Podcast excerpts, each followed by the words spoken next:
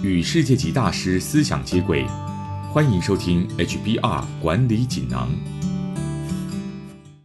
各位听众好，我是这个单元的转述师周振宇。今天跟大家谈的主题是新官上任时该做哪些事。内容摘自《哈佛商业评论》全球繁体中文版。升任新职务之后，如果想让别人重新看待你，必须证明自己想和新同才学习与合作，并关注团队动态，厘清自己在团队中的角色。一般人通常急于证明自己的能力，不过你要注意，别太过努力，要谦逊，但是别只是顺从，也不能够太自大。升任新职务之后，会有许多关系需要重新调整，你会有一位新上司。一批新的直属部署，重要的是还有一群新同才，也就是以前在组织结构图上位阶比你高，但现在和你同一等级的人。你该如何表现出你有和他们平起平坐的资格，而不显得傲慢？又该如何面对不把你放在眼里的同事呢？以下几个方法可以帮助新上任主管迅速上手，你不妨参考看看。方法一：正向思考。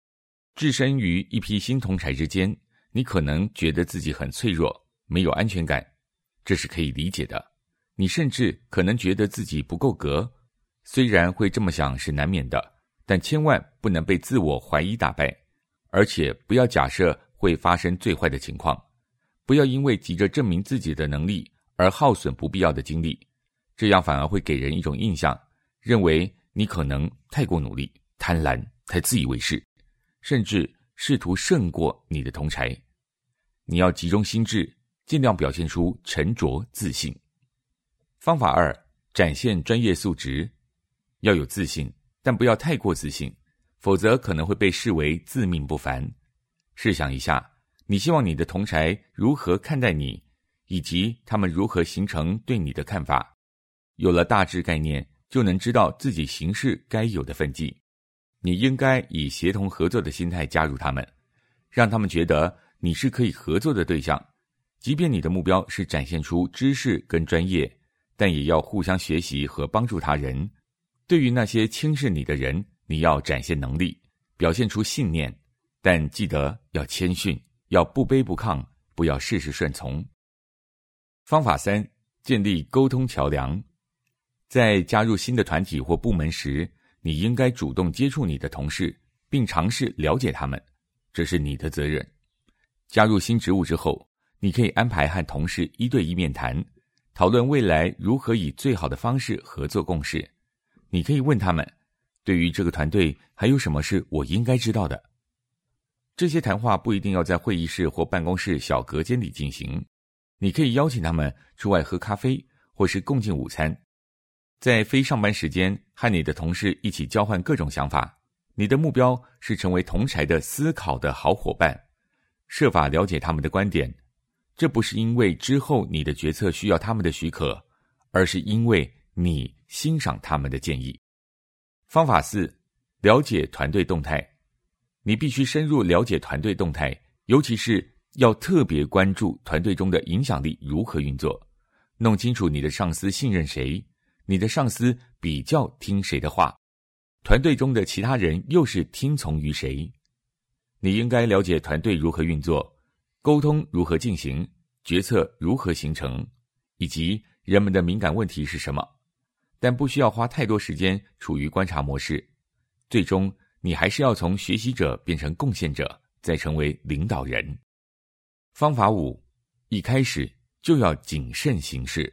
你或许渴望分享你对一些事情的想法，包括团队应该如何运作，公司应该聚焦于何处，但要明智的缓和你的热情，尤其在一开始，你会想参与任何你有兴趣或者你觉得应该涉足的领域，但是记得，高调进场不会有收获，而且这么做可能会激怒团队里的资深成员。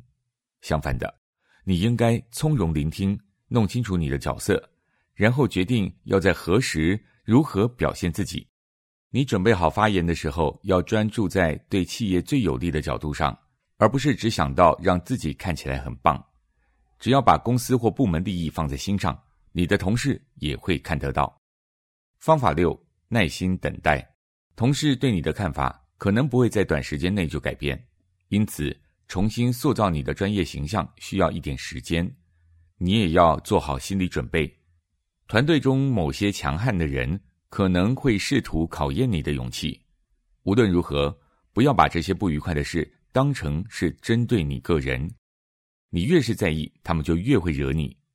同柴对你的看法虽然重要，但相较于不友善同事，上司对你的看法更重要。所以，酸言酸语就放在一边吧，拿出专业和成绩才是你该做的事。以上摘自《哈佛商业评论》全球繁体中文版，主题为“新官上任时该做哪些事”。方法包括：第一，正向思考；第二，展现专业素质；第三，建立沟通桥梁；第四，了解团队动态；第五，一开始就要谨慎行事；第六，耐心等待。更多精彩内容，欢迎阅读《哈佛商业评论》全球繁体中文版。谢谢你的收听。我们下周见。